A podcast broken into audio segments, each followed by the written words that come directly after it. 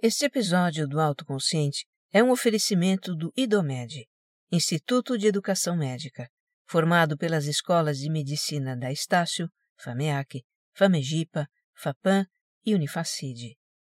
No IDOMED, o vestibular é unificado. Com uma taxa de inscrição e uma só prova, você pode ingressar em suas instituições pelo Brasil, todas com o mesmo nível de excelência acadêmica e tecnologias de ponta para você ter a melhor prática médica.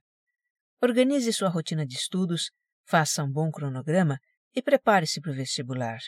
O IDOMED Vest vai ser no dia 8 de junho. Faça agora mesmo a sua inscrição. Acesse idomed.com.br.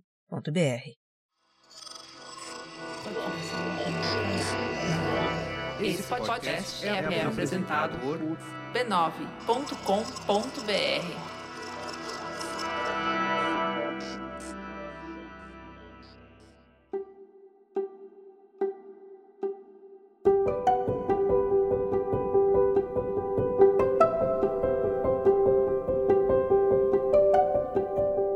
lhe dou as boas-vindas ao Autoconsciente.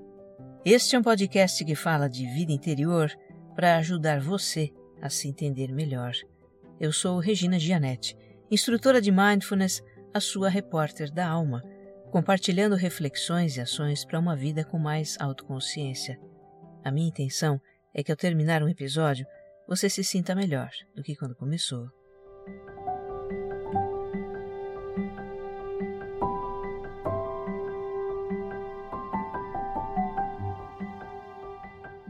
Para você que é novo por aqui, o Autoconsciente é um podcast quinzenal.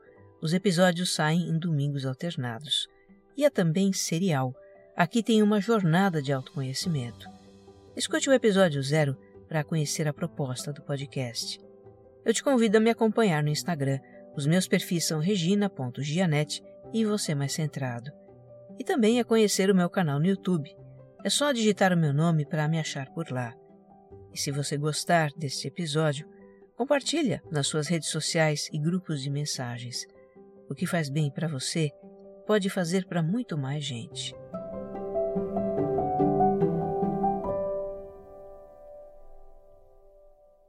Episódio 115 Desconstruindo o nosso perfeccionismo.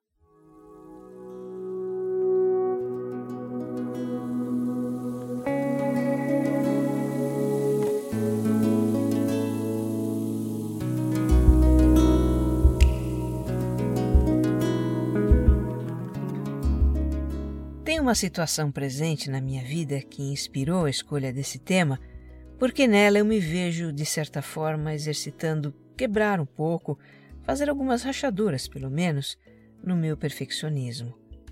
Perfeccionismo que todos nós temos, em algum grau, nas diversas áreas da nossa vida e que pode trazer dificuldades para nós, para a nossa relação conosco mesmos. Dificuldades como uma autocrítica muito severa, a procrastinação, a baixa autoestima e outros que vamos discutir aqui. Mas enfim, se prepara que lá vem história. Eu vou lhe contar mais um daqueles meus causos. Na verdade, essa história é quase que uma saga. A minha saga para fazer um bolo que saia direito. Se poderia dizer que eu tenho um dedo podre para bolos. Os meus bolos nunca deram muito certo. Ou eles ficavam borrachudos, ou não assavam por igual, ou não cresciam, ou queimavam no fundo, ou desmontavam na hora de desenformar. Eu bem que tentei algumas vezes, mas acabei me conformando, achando que eu não dou para isso. E como eu tenho uma irmã que faz bolos e sobremesas muito bem e supre totalmente a família nessa parte, eu acabei abandonando a ideia de fazê-los. Sabe como é, né? Nós temos uma tendência de deixar de fazer o que não fazemos bem, por conta, aliás, do nosso perfeccionismo. Então, na minha casa, se tivesse bolo, era com certeza bolo comprado em algum lugar ou feito por alguém que não eu. Aí, de uns tempos para cá, começaram a aparecer para mim no YouTube receitas de bolo de frigideira, que eu parava para assistir só por curiosidade, claro, sem pretensão alguma. E teve uma receita que, além de me deixar com água na boca, até me fez sonhar. a de um bolinho de maçã com canela e nozes, assado na menor frigideira que existe, aquela de fritar ovo, sabe? E para completar, um bolo fit? Ah, a boleira recalcada que existe em mim despertou das profundezas. Eu pensei comigo, eu vou fazer este bolo. O risco é baixo. Receita simples, quantidade de ingredientes mínima e baixo consumo de gás. Gasta caro, né? Mas esse bolinho assa em menos de 15 minutos de fogo baixo numa frigideira. Então, se não der certo, pelo menos o prejuízo é pequeno. Eu já tinha a frigideirinha de ovo em casa, só faltava arranjar uma tampa para ela. Eu procurei em lojas uma tampa que servisse, mas o melhor que eu arrumei foi um pratinho de sobremesa que vedava bem a frigideira. No primeiro sábado, logo cedo eu já estava na cozinha me preparando para fazer meu bolinho. Pego tudo de que eu preciso, boto o celular apoiado na janela e aperto o play. E não demora muito, eu já começo a suspeitar por que os meus bolos nunca deram certo. Até então eu só havia executado receitas escritas, e talvez tenham sido escritas para iniciados na arte boleira, porque elas não entravam em detalhes em que a criadora da receita em vídeo entra. Ela se chama Souza Marta, tem o canal Amor pela Comida. Então no vídeo a chefe ensina primeiro a untar a frigideira e já deixar pronta, porque a massa, assim que estiver finalizada, tem que ir logo para o fogo. Ela explica que o fermento deve ser a última coisa a acrescentar na massa, porque ele já começa a agir assim que adicionado e essa ação tem um tempo limitado. E eu fiquei aqui pensando que foi em detalhes como esses que eu escorreguei com os bolos anteriores. Eu já não sou muito de fazer as coisas by the book, seguir instruções ao pé da letra. E se me deixam livre para fazer as coisas do jeito que eu acho mais prático, então já viu, eu acho que acabo melando a receita. Mas como estava a fim de me redimir como boleira, segui caninamente as instruções da Susan Marta. Coloquei o bolo para assar, tampei a frigideira com o prato, ajustei o timer e não arredei o pé do fogão. O bolinho começou a crescer e no que ele cresceu, deslocou o pratinho do lugar. Uma parte da frigideira ficou descoberta. Aí eu tentei arrumar, esquecendo que o prato estava quente, queimei o dedo. O prato caiu e se espatifou no chão. A minha voz da autocrítica já apareceu para dizer: estava demorando para algum desastre acontecer com o bolo. Mas eu deixei ela falando sozinha e rapidamente coloquei outro prato. Bem, o bolo passou um tempo descoberto. O prato substituto estava frio. Conclusão: meu bolinho de frigideira não cresceu tanto quanto do vídeo.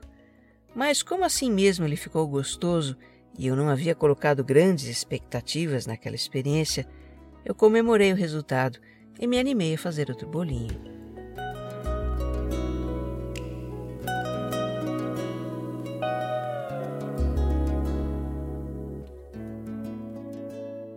Para a segunda tentativa, eu precisava de uma tampa para aquela frigideirinha.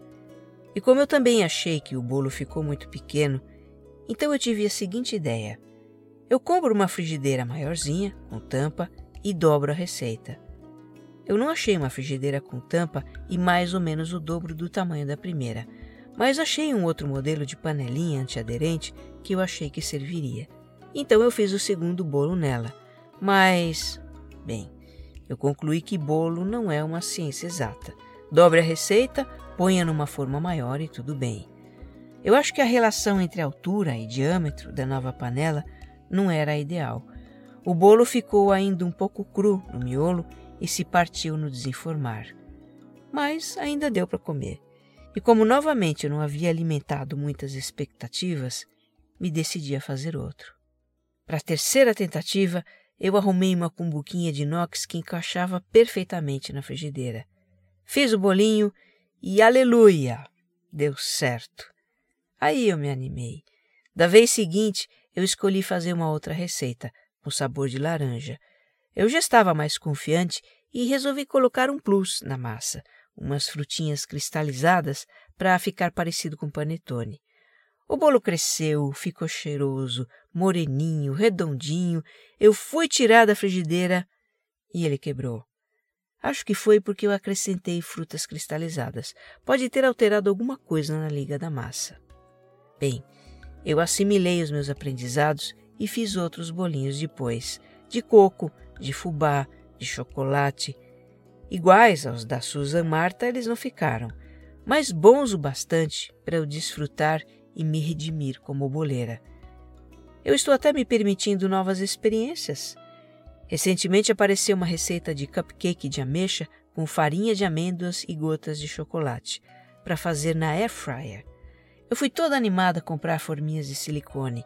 Comprei os ingredientes e no domingo lá fui eu testar essa nova receita. E olha, eu posso dizer para você que os meus cupcakes de ameixa com gotas de chocolate ficaram uma ótima mousse.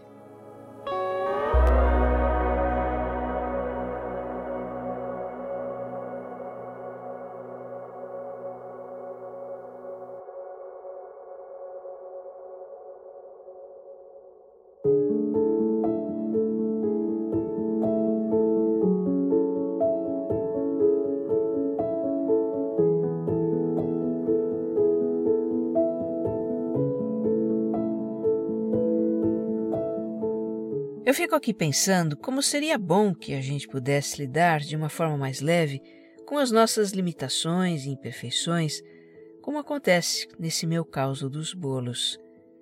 É bem verdade que me atrapalhar para fazer um bolo não me compromete seriamente. Se eu fosse confeiteira profissional, comprometeria, mas eu não sou. Então, nessa atividade de fazer bolo, eu posso ser mais tolerante com os meus erros eu posso ser menos exigente com os meus resultados. Eu posso não ser perfeccionista. Eu também fiquei refletindo se as atitudes que eu estou tendo nessa experiência com os bolos são aplicáveis em outros aspectos da vida nos quais eu sou perfeccionista. E me ocorre que sim. Essas atitudes podem ser parte de um movimento interno para quebrar as rígidas estruturas do perfeccionismo em outros aspectos da vida. Mais adiante, nós vamos identificar essas atitudes. Para começar a nossa conversa, vamos combinar como o perfeccionismo vai ser entendido aqui como uma tendência de exigir de nós mesmos a perfeição para evitar a dor da crítica, da vergonha e da culpa. Eu vou repetir que é importante. Uma tendência de exigir de nós mesmos a perfeição para evitar a dor da crítica, da vergonha e da culpa. Nessa definição, então, o perfeccionismo tem na sua origem algum medo. E isso deixa mais clara a diferença entre perfeccionismo e busca por excelência, duas ideias que podem ser confundidas. A busca pela excelência é sobre sermos dedicados e fazermos o nosso melhor, e a sua motivação é o desejo de crescimento, ou a satisfação pessoal, ou o amor pela atividade que realizamos. Na busca por excelência, não há medo. Mas no perfeccionismo, sim, tem o temor de algo, uma preocupação. Para ampliar o entendimento do perfeccionismo, eu trago aqui a definição da Brené Brown, autora do livro A Arte da Imperfeição. Ela é muito conhecida por sua pesquisa sobre a vulnerabilidade humana e diz que o perfeccionismo se baseia na crença de que, se a nossa vida, atitudes, aparência ou resultados forem perfeitos, conseguiremos evitar ou pelo menos minimizar a dor da culpa, da crítica e da vergonha. O perfeccionismo, portanto, é um escudo de proteção. E guarde bem essa ideia também. Perfeccionismo é um escudo de proteção. Isso é para prevenir que o nosso lado perfeccionista já comece a se criticar por ser perfeccionista, né? Até aqui ficou claro que se trata de algo que não faz bem para nós e não sendo algo que faz bem, é algo a ser trabalhado. Mas também não precisamos nos julgar e crucificar por isso, certo? Vamos seguir então com algumas considerações da Brené. Todos nós temos, em alguma medida, tendências perfeccionistas. Para alguns, o perfeccionismo só emerge quando se sentem especialmente vulneráveis. Para outros, pode ser compulsivo, crônico e debilitante quase como um vício. Perfeccionismo não é sobre aperfeiçoamento pessoal, não é sobre nos esforçar para fazer o nosso melhor. O esforço saudável é focado em nós mesmos e diz: como eu posso melhorar? Já o perfeccionismo é sobre conquistar a aprovação e aceitação. É focado nos outros e diz: o que os outros vão pensar? O perfeccionismo é um escudo de 20 toneladas que carregamos conosco, pensando que irá nos proteger da vergonha, da crítica e da culpa, quando, na verdade, aumenta a probabilidade de termos essas emoções dolorosas e normalmente leva à autoacusação. É minha culpa. Estou me sentindo assim porque não sou bom o bastante.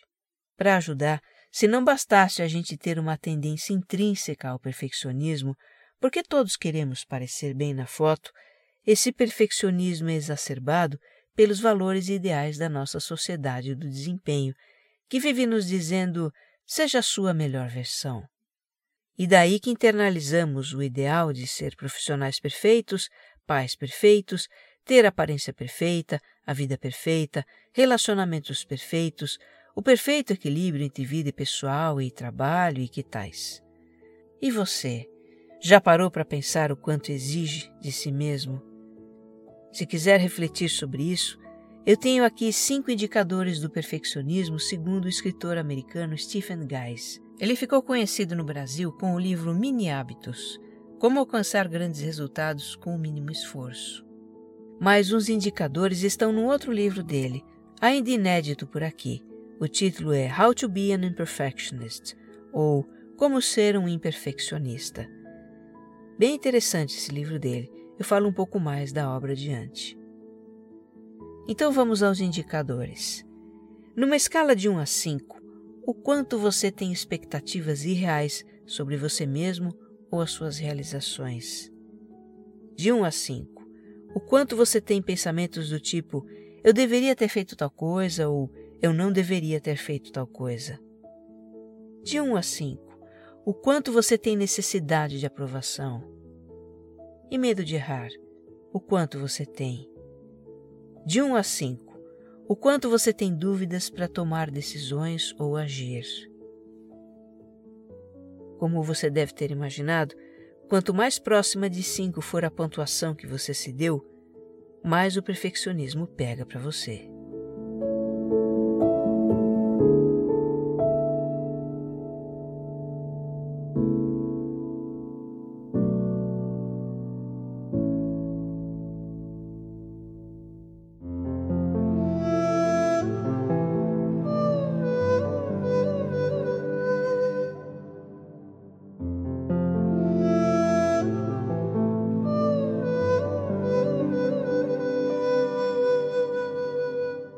Gente vai agora explorar as dificuldades que o perfeccionismo traz para a nossa vida, começando pelo imobilismo.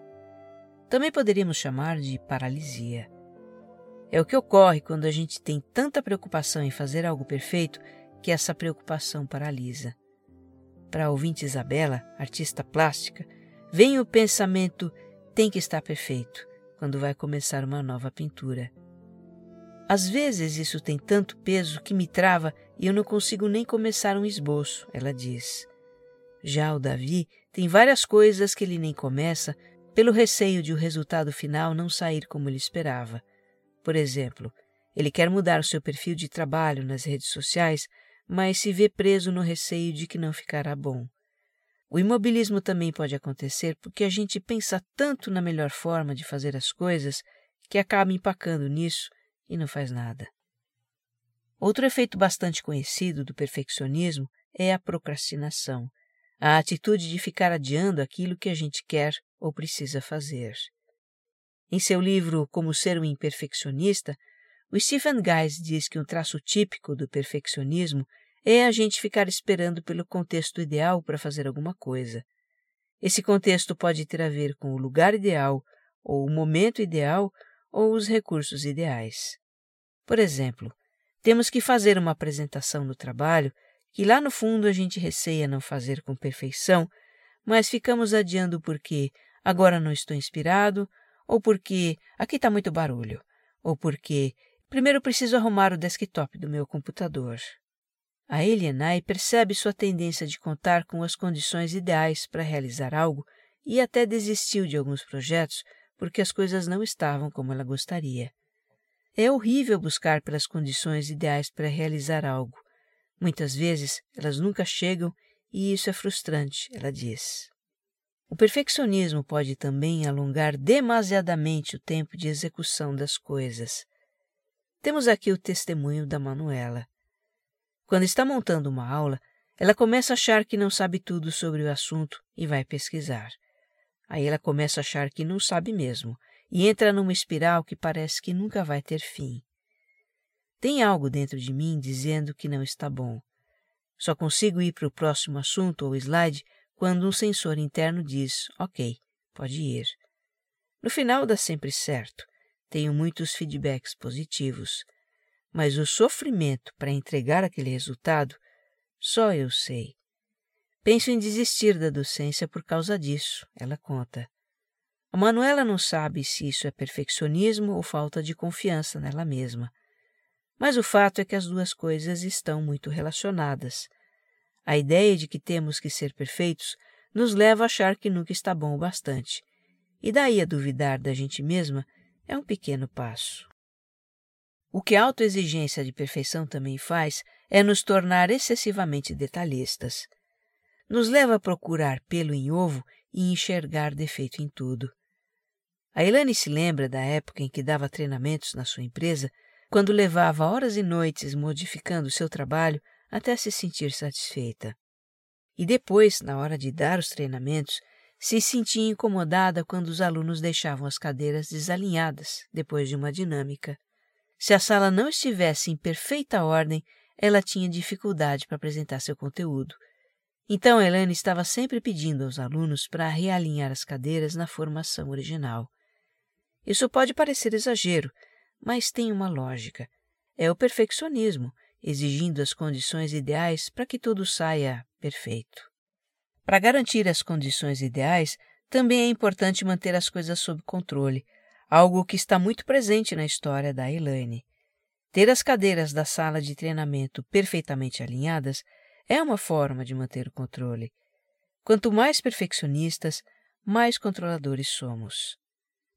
O perfeccionismo pode ainda tirar a alegria pelas nossas realizações. É o que percebe a Eliane, que conta. Terminei o doutorado há poucos dias e ainda não consegui comemorar de fato. Acho que o perfeccionismo faz com que eu nunca fique satisfeita com o que faço e não aprecie as conquistas. Fica sempre aquela sensação de que poderia ter feito melhor. Isso me faz lembrar da síndrome do impostor que é a incapacidade de a pessoa reconhecer os seus méritos quando é bem-sucedida em algo. Por exemplo, ela é promovida no trabalho ou elogiada por algo muito bom que fez e se sente mal com isso. Se sente uma fraude, porque não se acha boa o bastante para fazer jus àquele reconhecimento.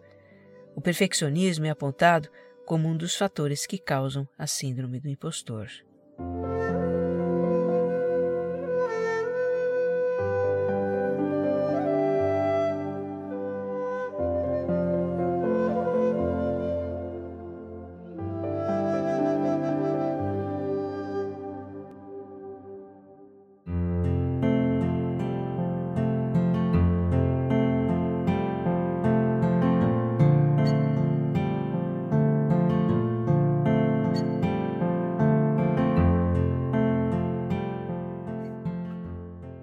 Fato que o perfeccionismo pode ser tamanho para algumas pessoas que chega a ser patológico e está na origem de transtornos como o de ansiedade, o narcisista, o obsessivo compulsivo, a depressão, a anorexia.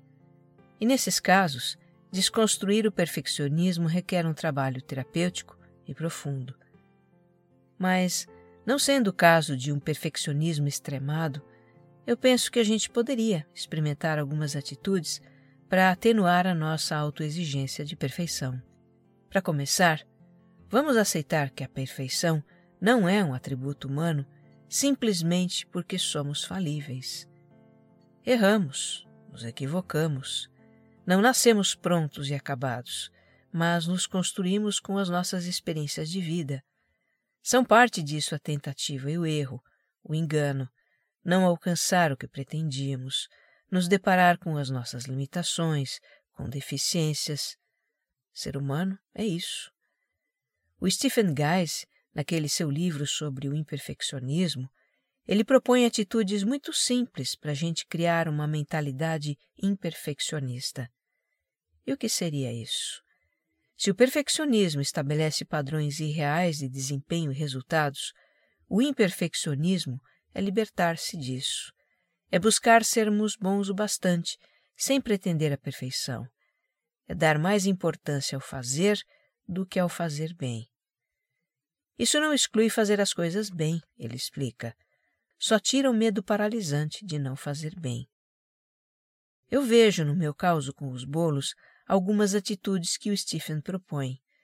Uma delas é, em vez de pretender algo grandioso e complexo, que é típico do nosso perfeccionismo, fazer algo pequeno e simples. Eu não pretendi fazer um bolo grande nem complexo, como das vezes anteriores mas escolhi um mini bolo, simples, possível para mim, e isso já me deixou mais à vontade, não botou pressão em mim. Outra atitude: não criar expectativas. É claro que eu queria que o meu bolinho desse certo e eu trabalhei para isso, mas baixei a bola. Eu me propus a fazer para ver no que dava. O meu foco foi muito mais em aprender a fazer bolos do que em fazer um bolo perfeito, e essa é outra atitude imperfeccionista: foco no processo. Eu estava mais interessada em aprender o processo de fazer um bolo de frigideira do que com o resultado. Por isso, os meus resultados, entre aspas, imperfeitos, não me desanimaram. Eu estava aprendendo. É impressionante como essa mudança de foco, do resultado para o processo, energiza a gente, dá vontade de prosseguir experimentando e aprendendo. Outra atitude que ele propõe seria talvez o equivalente ao que a gente chama de feito é melhor que perfeito. Na perspectiva perfeccionista, vemos os nossos resultados como que numa escala de 0 a 10. E isso faz a gente se preocupar em não errar, porque o erro nos impede de atingir o 10. Já na perspectiva feito é melhor que perfeito, temos um sistema binário, 0 e 1. Um. 0 é fazer nada, 1 um é fazer algo. Se não fizer nada, você fica no zero, e se fizer algo, você ganha um. Ou seja, nessa perspectiva, o ganho está em fazer. Se vamos errar ou não, isso nem conta, porque o foco está no fazer. Fazer é ter sucesso. E se o erro acontecer, bem, vamos aprender com o erro. Foco no processo. O que o Stephen Guys propõe são simples e pequenas ações que geram pouca resistência e requerem pouco esforço, mas são alavancas para transformações maiores. Ele diz: Descobri através da prática de mini hábitos que a apreciação pelo progresso é uma mudança de vida. Quando uma pessoa adota essa mentalidade e a pratica, ela sistematicamente derruba as barreiras do não ser bom o suficiente. Isso não diminui os seus padrões, mas redefine a ideia de sucesso como progresso. A minha aventura com os mini bolos de frigideira é então mais do que uma metáfora para o imperfeccionismo. É uma atividade em que eu me vejo exercitando de fato o feito é melhor que o perfeito, fazer algo pequeno e simples, sem criar expectativas e resultados, mas interessada em aprender com o processo. Atitudes que se aplicam para outras áreas da vida. E uma delas é produzir os episódios desse podcast. Eu já perdi a conta das vezes em que esse trabalho empacou porque eu quis fazer um texto grandioso, escolher a música perfeita, o fechamento perfeito. Aí eu acabo levando muito tempo no trabalho e me cansando também. Enfim, eu tenho cá as minhas reflexões a fazer. Há muitas coisas em que o meu perfeccionismo atrapalha. Para você também? Ok. Não vamos nos julgar por isso. Tempos atrás assumimos o ideal de ser perfeitos como um escudo de proteção, uma forma de evitar a crítica, a culpa e a vergonha por nossos erros e limitações. E hoje sabemos o quanto isso nos custa. Hoje podemos escolher ser bons o bastante. Podemos decidir fazer o simples, o que está ao nosso alcance, fazer por nós, pelo nosso desenvolvimento, e não para obter aprovação alheia, tentando ser o que não somos e fazendo as coisas de uma forma mais autêntica, sem tanta autocobrança e preocupação, podemos descobrir que somos muito mais capazes do que imaginamos.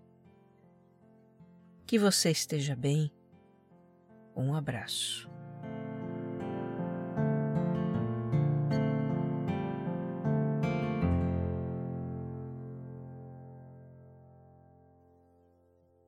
Momento de imperfeccionismo deste episódio.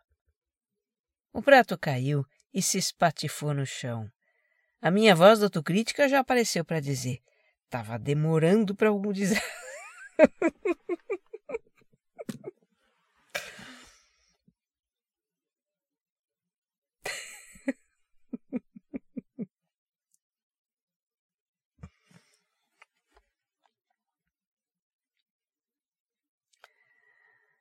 Estava demorando para algum desastre acontecer com o vô.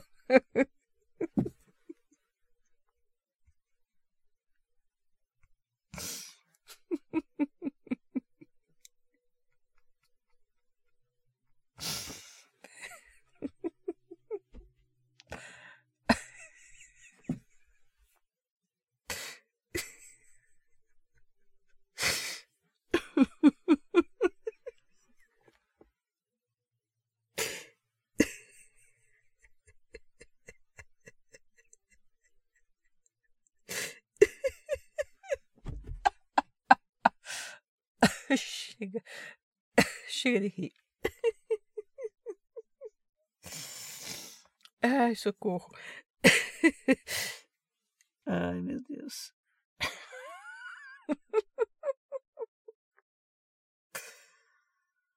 Autoconsciente é um podcast distribuído pela Rede B9, com roteiro e apresentação de Regina Gianetti, edição de som e capas, Jéssica Correia.